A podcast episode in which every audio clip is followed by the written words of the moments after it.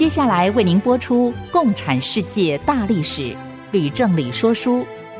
本节目由公众小额募款所得赞助。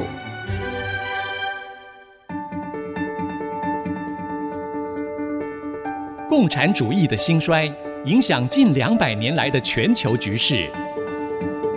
认识共产主义，才能掌握二十一世纪的国际发展。全球视角，大历史观点。欢迎收听《共产世界大历史》，吕正理说书。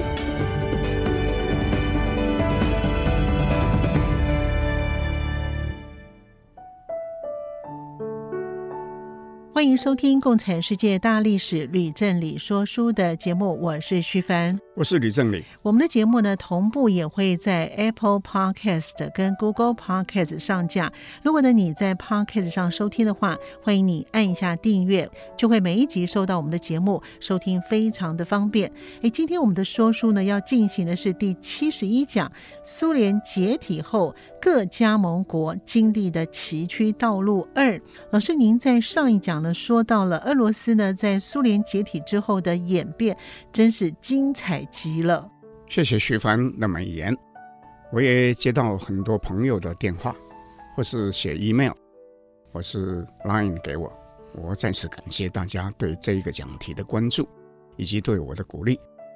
这一讲呢，我们就继续讲白俄罗斯、乌克兰以及其他。加盟共和国的后续发展。不过，我想先说一件事。嗯，老师，什么事呢？我在这几讲说书所提到的人物，有很多现在都还活着。嗯，是的。我所提到的事呢，也有很多呢才发生刚刚不久。没错。所以呢，就比较敏感。但我还是觉得有必要呢，把我认为是可信的，并且是相关的重要的史实给说清楚。历史毕竟是一面镜子，对于现在的人如何看待现在正在发生的事物啊，以及对于未来要走的道路，如何能够做出明智的选择啊，都是非常重要的参考。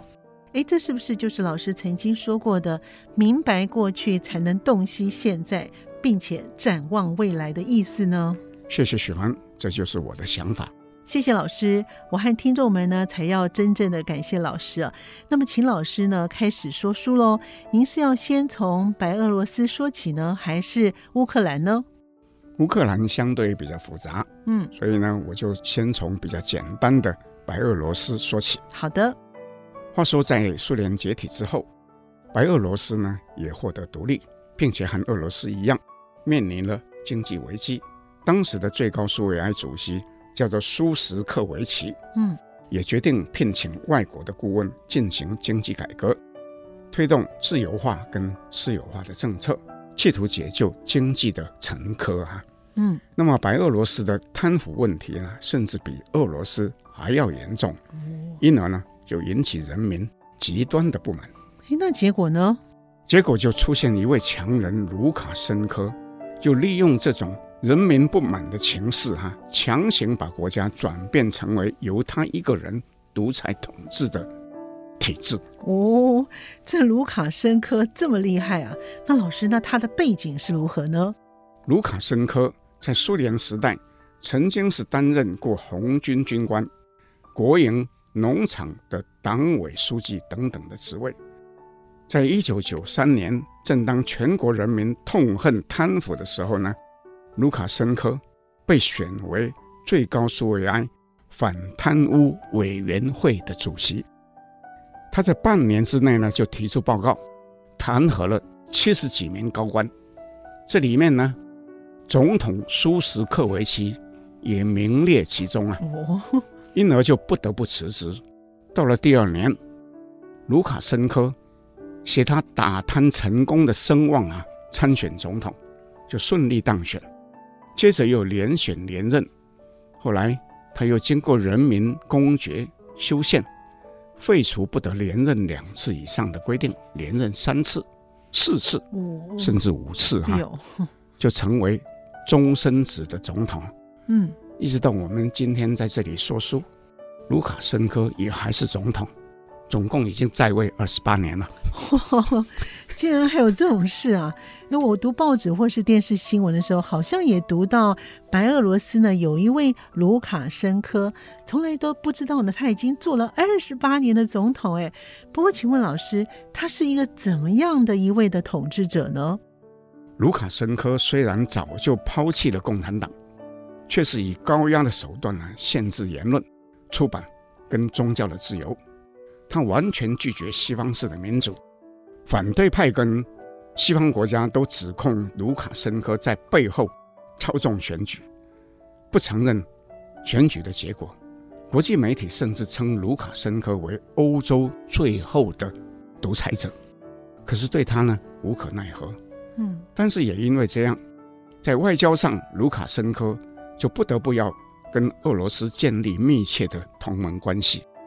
从而取得低廉稳定的石油跟天然气的供应，还有其他的种种的资源。哎，不过老师，俄罗斯的经济呢，在叶尔钦统治的时候，不是就很糟糕了吗？那卢卡申科跟着叶尔钦，白俄罗斯人怎么会有好日子过呢？徐凡说的不错，因而白俄罗斯的经济在持续下滑几年之后，就一直停滞，情况呢，甚至比俄罗斯还要糟糕啊。不过失业率也很低，所以呢还能够撑过困难。所以呢是不患寡而患不均，和共产党的时代是一样的，是吗，老师？哎，是的。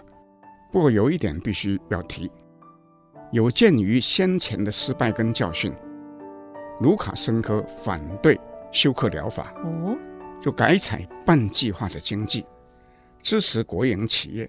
等到俄罗斯改由普丁执政。经济开始稳定成长之后，那白俄罗斯的经济也开始呢随之成长。不过呢，我在继续往下叙述之前，又必须再补充说明一件事情。嗯，什么事？由于俄罗斯是前苏联共和国当中的巨无霸，在苏联解体之后，自然对各共和国具有极大的影响力。不仅是卢卡申科不遗余力地。奉承叶尔钦跟后来的普京，其他共和国的领导人也莫不如此啊。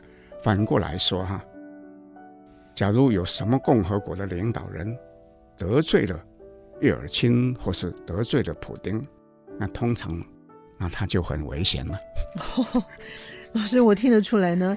您刚刚呢最后说的那几句话呢，是说给呢乌克兰的领导人听的，是吗？徐凡很聪明哈，已经听出我的弦外之音了。乌克兰的领导人是特别要小心听俄罗斯的领导人在说什么。那我们就开始来说乌克兰了。好，乌克兰独立以后，当务之急自然也是要寻求。经济脱困，并且和俄罗斯、白俄罗斯一样，决定推动自由化跟私有化，可是也一样导致企业破产、失业严重、贪污舞弊猖獗。那么，为了要解决经济困境，政府高层大多是以私有化为名，把国营企业呢贱卖给外国财团。而从中呢谋取私利，嗯，其中最令人瞩目的有一个案子，是由总统克拉夫丘克亲自签署的一道命令，预备将黑海航运公司呢的股票释出给美国、英国还有挪威的财团。黑老师，黑海航运公司释股出售给外国财团。为什么会引起乌克兰全国的瞩目呢？那是因为黑海航运公司已经有一百六十年的历史啊，嗯，又拥有将近三百艘大型的商船，哦，是当时规模排名全世界第一的航运公司啊。因而，最高议会议员在命令发布之后就群起反对，有很多人民也走上街头。示威游行，自为激愤呐。那当时担任总理的库奇马也坚决表示不同意啊，于是就辞职了，转而参加一九九四年的总统大选。老师，那他参选的结果如何呢？库奇马在选举当中号召反贪腐，结果就击败克拉夫丘克而当选。哦，而在就任之后，就立即下令停止黑海航运公司的事故案。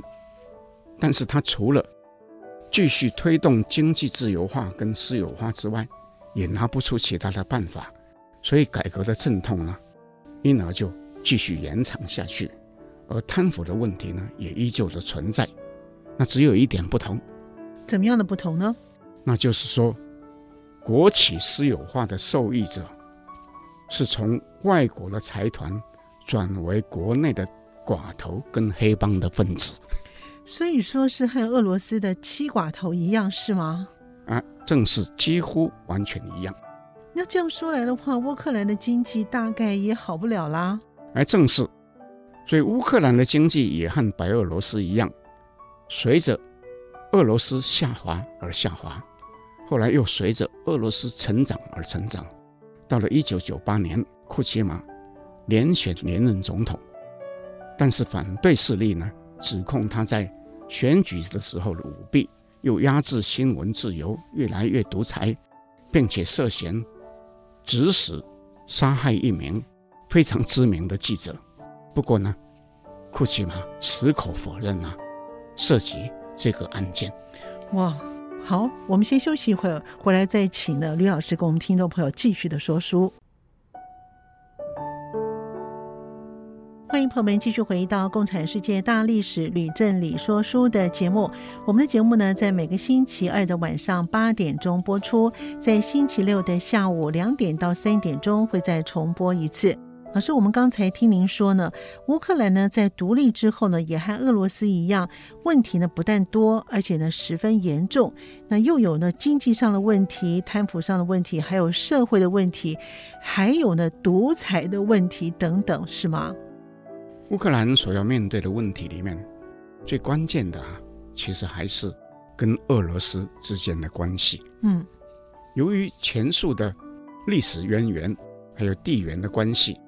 库奇马当然是表示要跟俄罗斯密切的合作，可是同时，他也对美国跟欧盟表示友好，希望能够引入资金跟技术，所以呢是尽量采取外交平衡的策略。那么对于克里米亚问题要如何处理啊？库奇马更是要小心翼翼呀。哦，老师终于呢讲到克里米亚问题了，哎，太好了！我知道很多听众呢都知道呢，乌俄之间呢有一个克里米亚问题，但大多呢都是一知半解，是不是可以请老师呢详细的说明呢？谢谢徐凡提问，这是一个重大的问题，关联又非常的广，所以我就尽量详细解释。好的，克里米亚自古以来就是战略的要地，黑海舰队啊。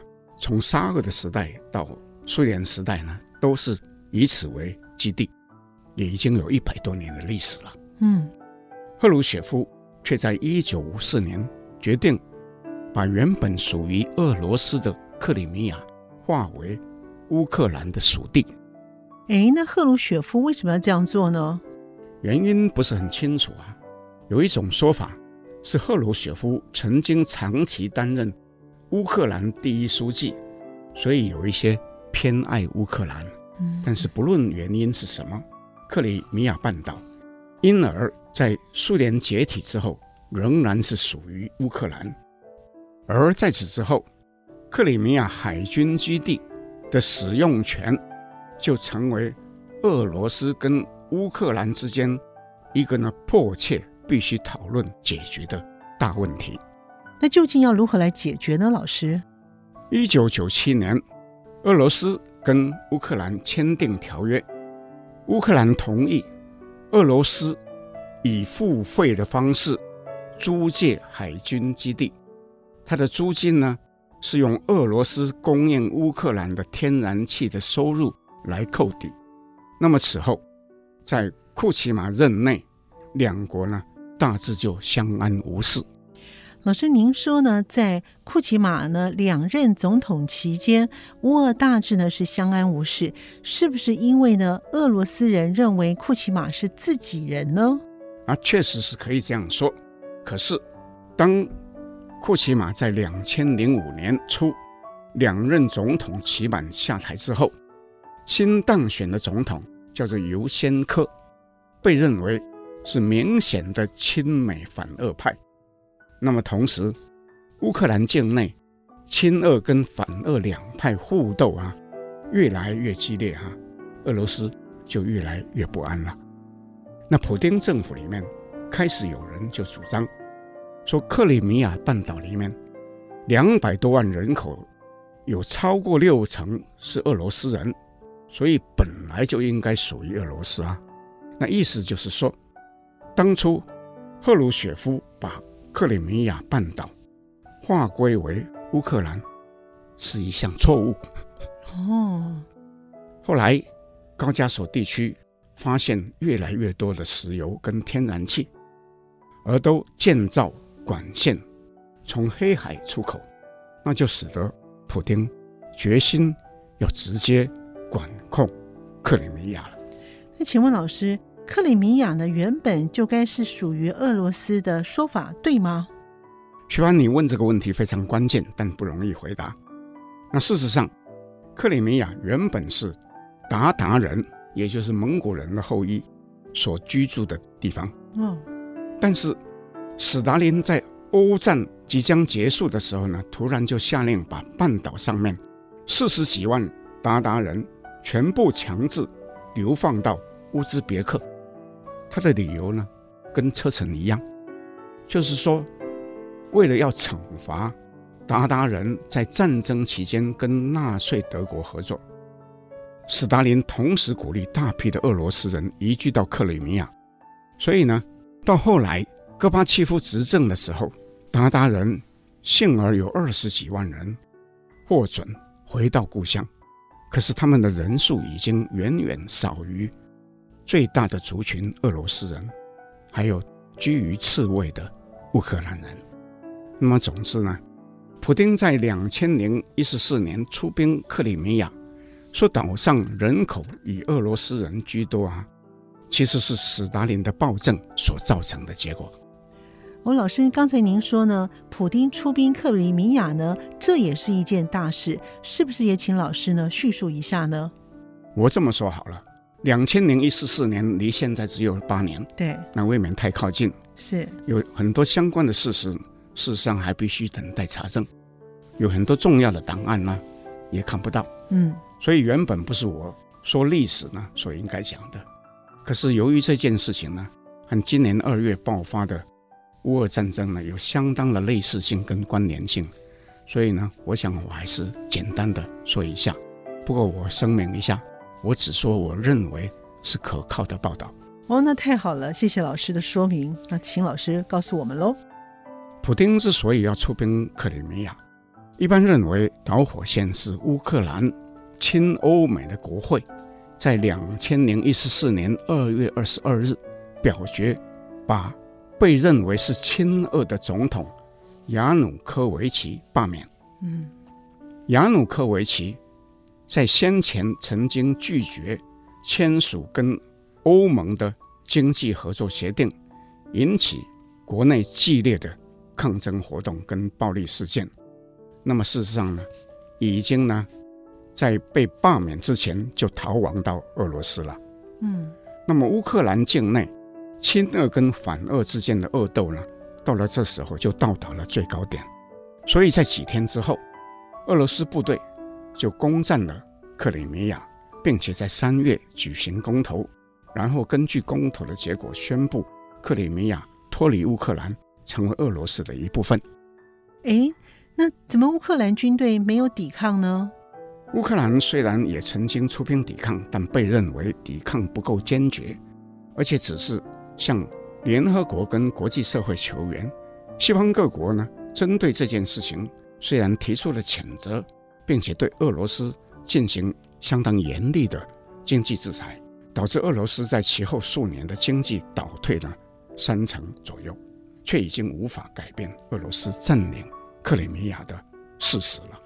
老师这样子说明呢，我懂了。所以呢，在今年的二月呢，普丁呢又出兵到乌克兰，是想要复制二零一四年发动的克里米亚战争，是吗？说到乌俄战争，那更是现在进行时的国际现实。对，我想哈、啊，我最好还是让政论家去讨论哈、啊，但我至少可以客观的说两件事。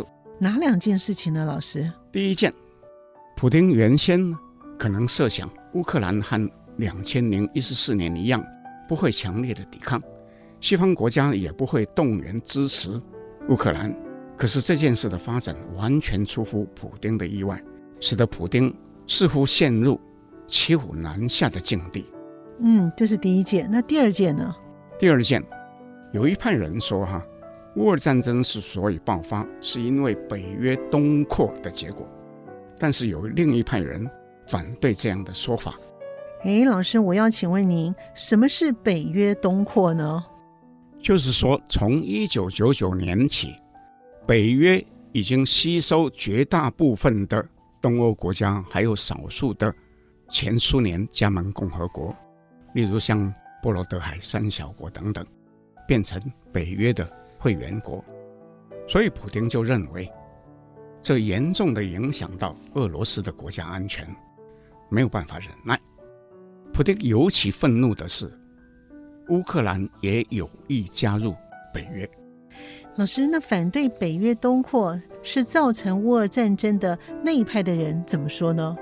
这一派人说，北约东扩正是因为俄罗斯对他的适邻国家不断的以武力干涉，使得那些国家害怕，所以不得不加入北约。嗯，以寻求保护啊。那老师，您赞成哪一派的说法呢？我其实已经说的太多了，所以最好是不说了，就让听众哈 自己去解读，自己去判断。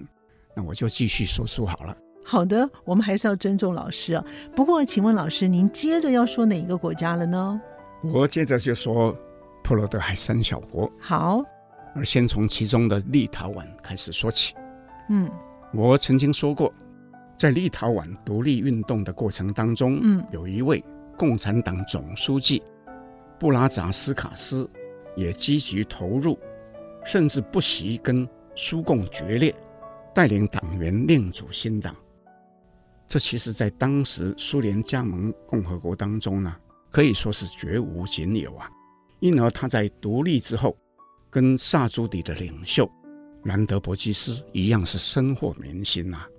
所以在一九九二年十月，立陶宛选举独立后的第一次国会大选，布拉扎卡斯卡斯所率领的民主劳工党就获得大胜，他自己也获选为国会议长兼代理的总统，并且在次年呢独立以后呢，第一次总统的大选里面呢获得胜利。哇，果真很特别。是啊，那。布拉扎斯卡斯在五年任满之后下台，有一位名字叫做阿达姆库斯的人获选继任为总统。那他的过程呢，那就更特别了。哎，请问老师，又是一个怎么样的特别法呢？阿达姆库斯在幼年的时候呢，他是随着他的父母逃离立陶宛，移民到美国，生活了将近五十年。那曾经担任。美国环保署的高官呢，在苏联改革开放之后，阿达姆库斯开始频繁的回国探访。退休之后呢，又决定呢回到立陶宛定居，并且申请放弃美国的国籍，而取得母国的公民的身份。那法院因此就裁定阿达姆库斯。可以取得竞选总统的资格，而他也顺利当选了。嘿嘿嘿，老师，您说这个故事真是有意思诶。立陶宛呢，虽然呢是由共产党统治已经有几十年了，但是呢，在独立之后呢，竟然呢显现出这么样的高的民主素养，哎，真是令人敬佩耶。是啊，那么我也简单说一下拉脱维亚跟爱沙尼亚。好，这两国的国情跟立陶宛。其实也很类似，嗯，可是两国都没有像布拉扎斯卡斯这样的人物，所以呢，偏左的党派哈、啊，在两国的议会当中呢，从来就不是多数派。嗯，不过呢，由于国会当中也不曾有占据半数以上席次的大党，所以中间偏左的政党也能够经由跟其他的政党合作而组成联合的内阁呢，就参加执政。哦，好，我们先休息一会儿，马上回来喽。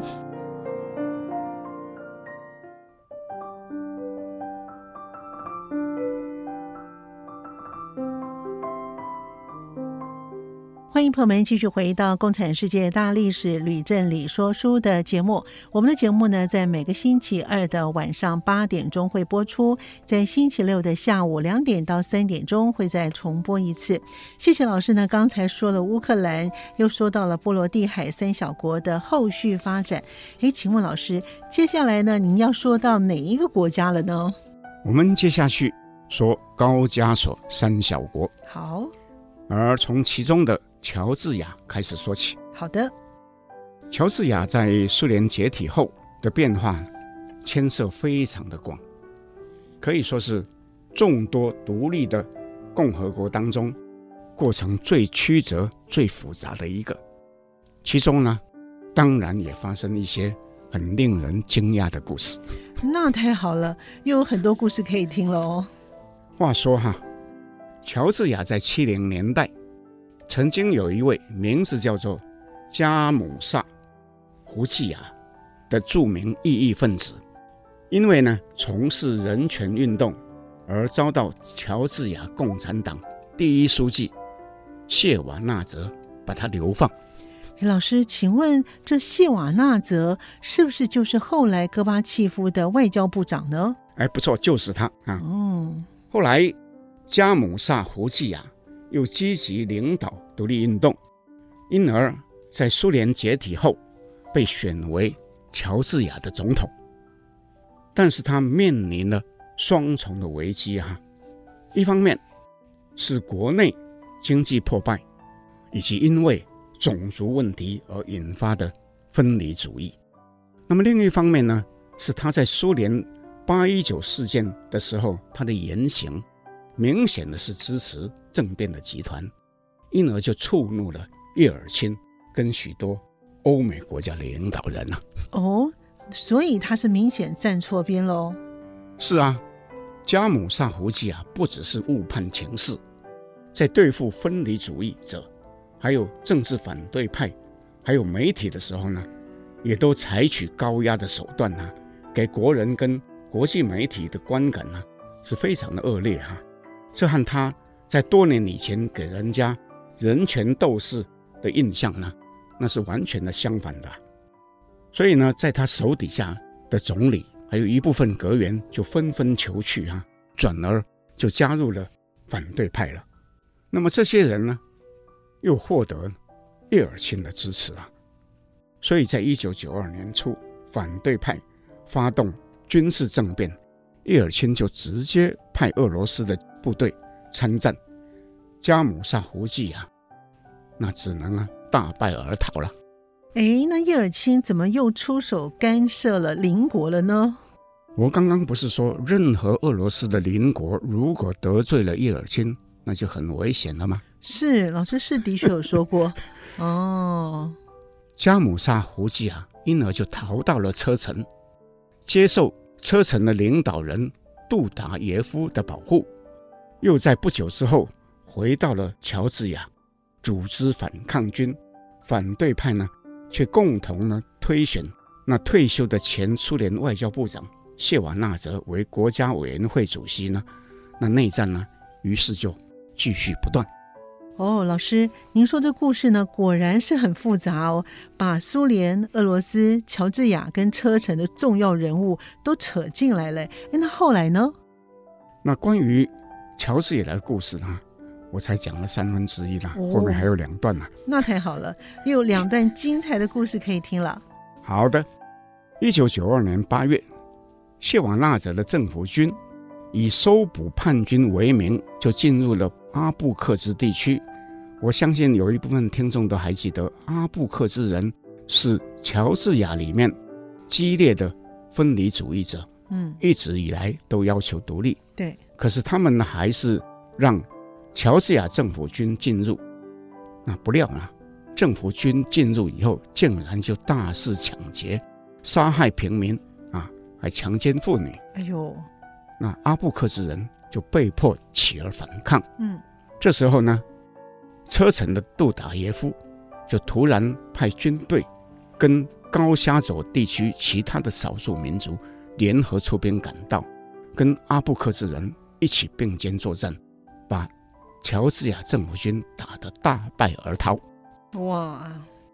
那这时候居住在阿布克兹的二十几万乔治亚人都惊恐万分哈，害怕被杀，于是就全部弃家而逃。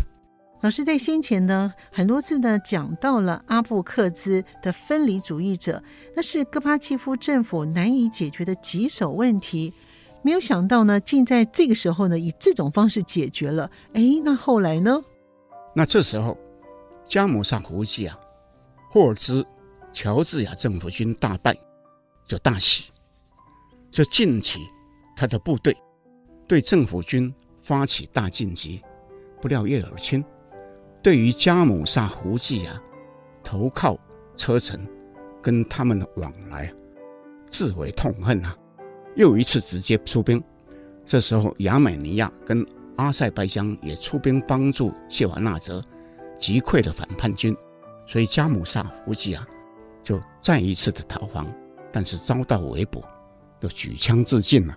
哇，老师，您说的关于呢乔治亚第二段的故事呢，也相当的精彩哦。那我终于知道呢，叶尔钦呢是绝对不能够得罪的。哎，那第三段的故事呢？第三段是有关谢瓦纳泽的故事。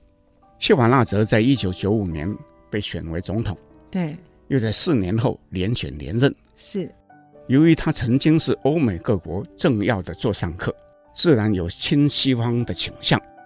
可是，当他表示正在考虑要加入欧盟跟北约的时候呢，那叶尔钦就非常不高兴了。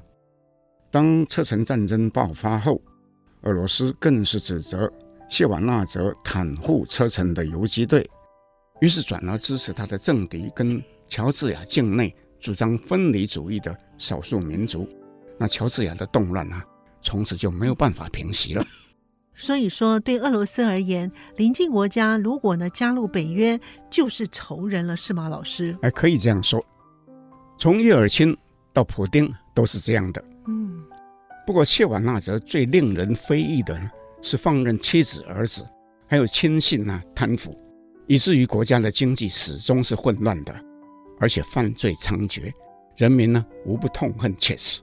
所以到了两千零三年，乔治亚举行国会选举。执政党又一次的大胜，可是人民普遍认为选举不公，引爆前所未有的大规模的示威游行。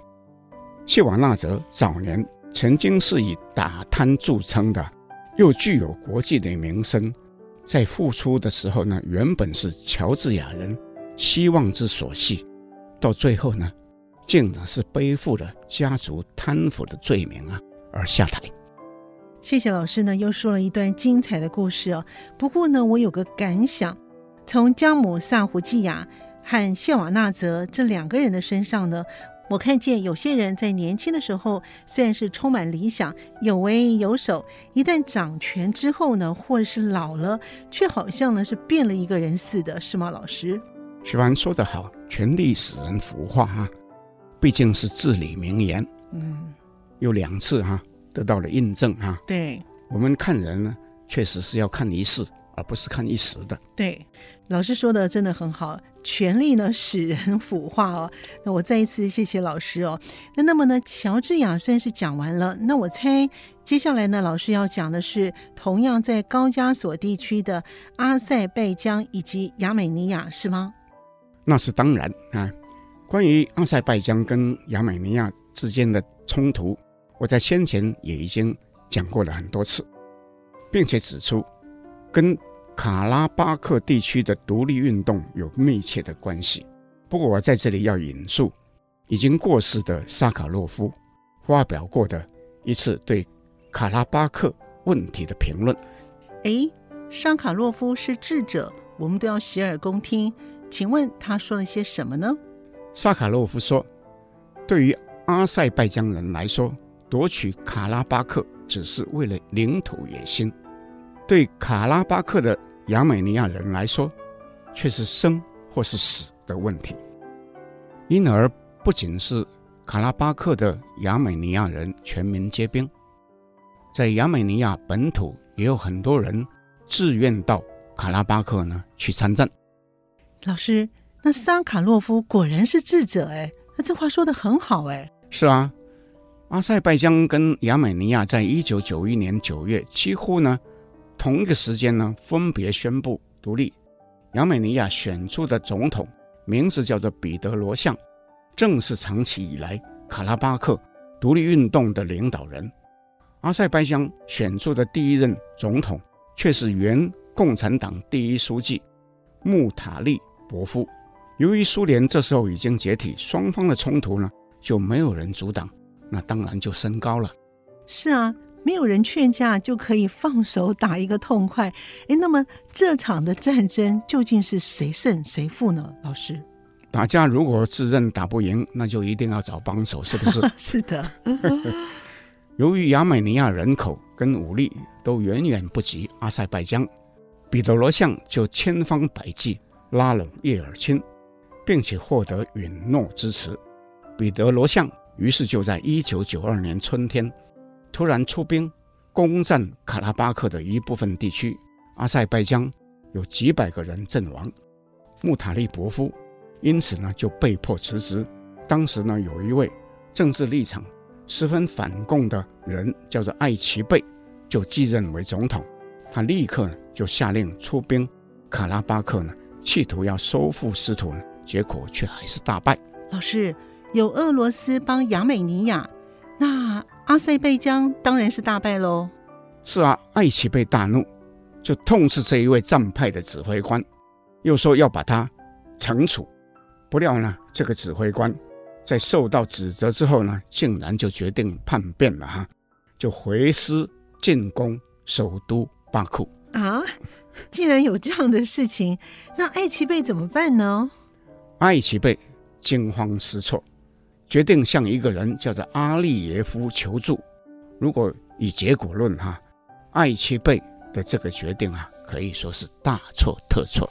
哇，说到这里呢，最精彩的时候，我们得休息一会儿了，马上回来喽。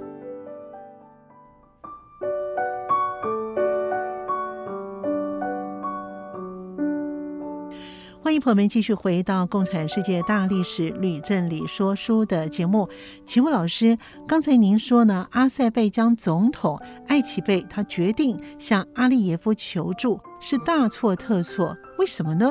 那请问阿利耶夫又是一个怎么样的人呢？老师，徐帆，你记不记得我曾经说过，戈巴契夫在当选苏共总书记之后，曾经为了要打贪，就以年纪跟健康为理由，逼迫一批非常贪腐的封疆大吏退休。记得，我记得，阿利耶夫正是当时被强迫退休的阿塞拜疆共产党第一书记。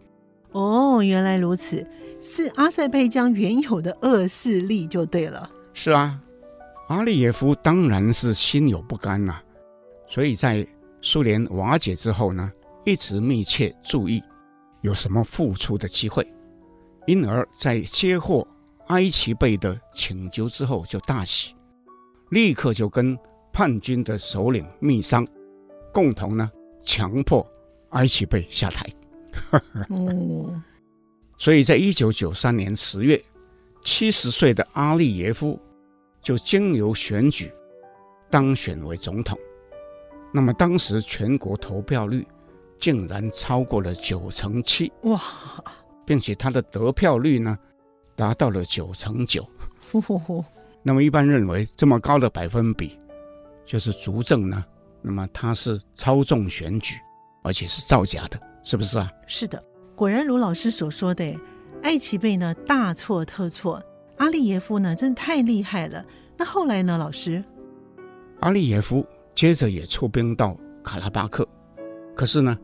沙卡洛夫的评论哈，再一次应验，阿塞拜疆军队节节败退，到最后呢，亚美尼亚人不只是收复了整个卡拉巴克，又占领了部分阿塞拜疆的土地，竟将卡拉巴克跟亚美尼亚就连成一块了。那么阿利耶夫就惊怒交加，可是呢，后来在俄罗斯和欧盟还有联合国的压力之下呢，就不得不同意和谈，又被迫呢签署停火的协议。那实际上等于是默认卡拉巴克呢独立。那么此后呢，双方呢大致就相安无事，那就各自呢致力于经济的建设。是啊，把民族仇恨呢摆一边，各自从事民生建设，这不是很好吗？徐帆说的对啊。嗯，那么我就以阿塞拜疆为例来说明。好。阿利耶夫开始跟外国油公司合作，开发国内丰富的石油蕴藏，陆续兴建三条大输油管，分别经由苏联、乔治亚跟土耳其，在黑海边的海港出口到欧洲各国。我在这里插一句话，这自然也是普丁后来决定要强占克里米亚的原因之一啊。哦，那阿利耶夫也发大财了耶。啊，不错哈、阿塞拜疆有了丰厚的石油收入之后，便能用于支付社会及经济建设的计划。此后每年经济成长率都达到十帕森以上。阿利耶夫后来连选连任，阿塞拜疆从此就完全掌控在他的家族的手中。他的儿子后来也接棒，接任为阿塞拜疆总统啊。到现在呢，也已经有二十年了。哇，谢谢老师呢，又详细的说明了亚美尼亚和阿塞拜疆这一对呢世仇敌对的结局哦。那么苏联前加盟国最后就剩下了中亚五国还没有说喽。哎，是的哈，我们最后要说的是哈萨克、乌兹别克、土库曼、吉尔吉斯跟塔吉克等中亚五国。这五国的特点是人民。原本都是以游牧为生，大多信仰伊斯兰教，但是共产党的势力都非常的强大。苏联在八一九流产政变失败以后，五国都解散共产党，放弃一党专政，又宣布将实施多党制。但是呢，除了塔吉克之外，实际上并没有真正的反对力量出现，大多只是由共产党改名，例如改称社会党、祖国党。祖国之光党、嗯，人民民主党等等，然后呢，又继续执政。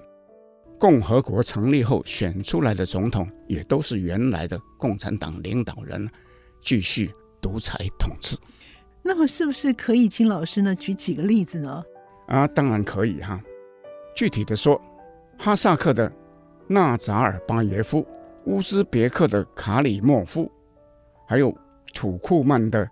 尼亚佐夫在当选总统之前，都是这些国家的共产党第一书记，根本就没有人敢跟他们竞选了。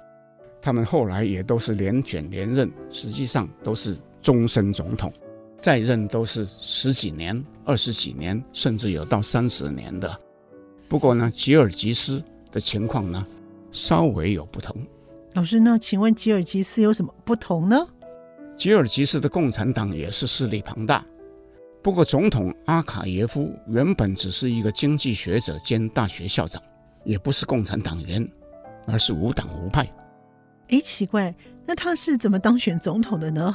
那是因为哈、啊，吉尔吉斯选举总统的时候，原来的共产党第一书记跟部长会议主席互不相让，那竞争激烈，最后双方只好妥协，接受由中立的。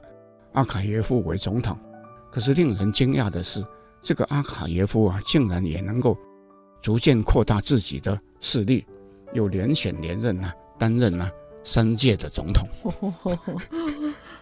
可是，一般认为他同样是独裁贪腐，又意图呢培养儿女啊接班。哎，老师，那他能够和白俄罗斯以及阿塞拜疆的总统一样家天下吗？哎，恐怕不能哈。哦，为什么呢？两千零五年，阿卡耶夫涉嫌在国会议员选举当中舞弊，反对者呢就发起抗争啊，史称郁金香革命。哦，阿卡耶夫就被迫逃亡到莫斯科，那终于就下台了。哦，我顺便呢补充一下，前苏联共和国里面因为选举舞弊而爆发类似的剧烈抗争的运动啊，其实不少。嗯，例如我在前面讲，乔治亚推翻谢瓦纳泽的运动呢，被称为玫瑰革命。对，两千零四年乌克兰也曾经出现橙色革命。嗯，翻转亲俄派的亚努科维奇当选的结果，改由尤申科呢当总统。谢谢老师这一连串的说明。诶，苏联解体之后，加盟国呢，真是呢一个比一个乱呢。不过呢，我们最后呢就只剩下了塔吉克了。您说塔吉克共产党的势力没有像其他四国那么强大，是吗，老师？哎，不错啊，塔吉克的反对势力比较大，所以呢情况更加不同。共产党第一书记纳比耶夫虽然在一九九一年。举行大选的时候当选为总统，却不被反对党承认，内战就立刻爆发。哇，那真的是大大不同哎，差不多呢，就是前苏联十五国里最乱的了。那么，其实战争之所以发生，是因为交战双方的背后都有不同的国外势力，有不同的伊斯兰教派，还有各种不同背景的民兵组织啊，非常非常的复杂。是，但是呢。内战爆发不久，纳比耶夫就被迫逃往国外，反对派呢联盟，于是就由一位民兵领袖叫做拉赫蒙诺夫领导，后来就担任总统了。可是内战一直就持续下去，从一九九二年一直打到一九九七年，才由联合国出面调停。那么据统计哈。内战至少造成十万个人死亡，一百二十万人流离失所。那么战争结束后，拉赫蒙诺夫一再连任啊，到今天呢也还是总统。哇！今天呢，我们在节目当中呢，听了吕振理老师呢，跟我们听众朋友分享了这些呢，我想呢，所有的朋友呢，跟我一样都比较清楚这个历史的脉络。共产世界大历史吕振理说书的节目，我们就暂时告一段落。我在这里呢，要做一个预告，下一讲呢，吕老师说书的。讲题是一九八九年后的中国，一九八九年后的中国，内容呢，主要是在讲述六四事件之后，中国如何经由第二次改革开放成功而大国崛起，相信会是许多听众朋友都关注的议题，请大家要务必准时收听哦。共产世界大历史吕振理说书的节目，我们下次见。谢谢各位听众，我们下次见。明白过去，才能洞悉现在，展望未来。共产世界大历史吕正理说书节目，由公众小额募款所得赞助播出。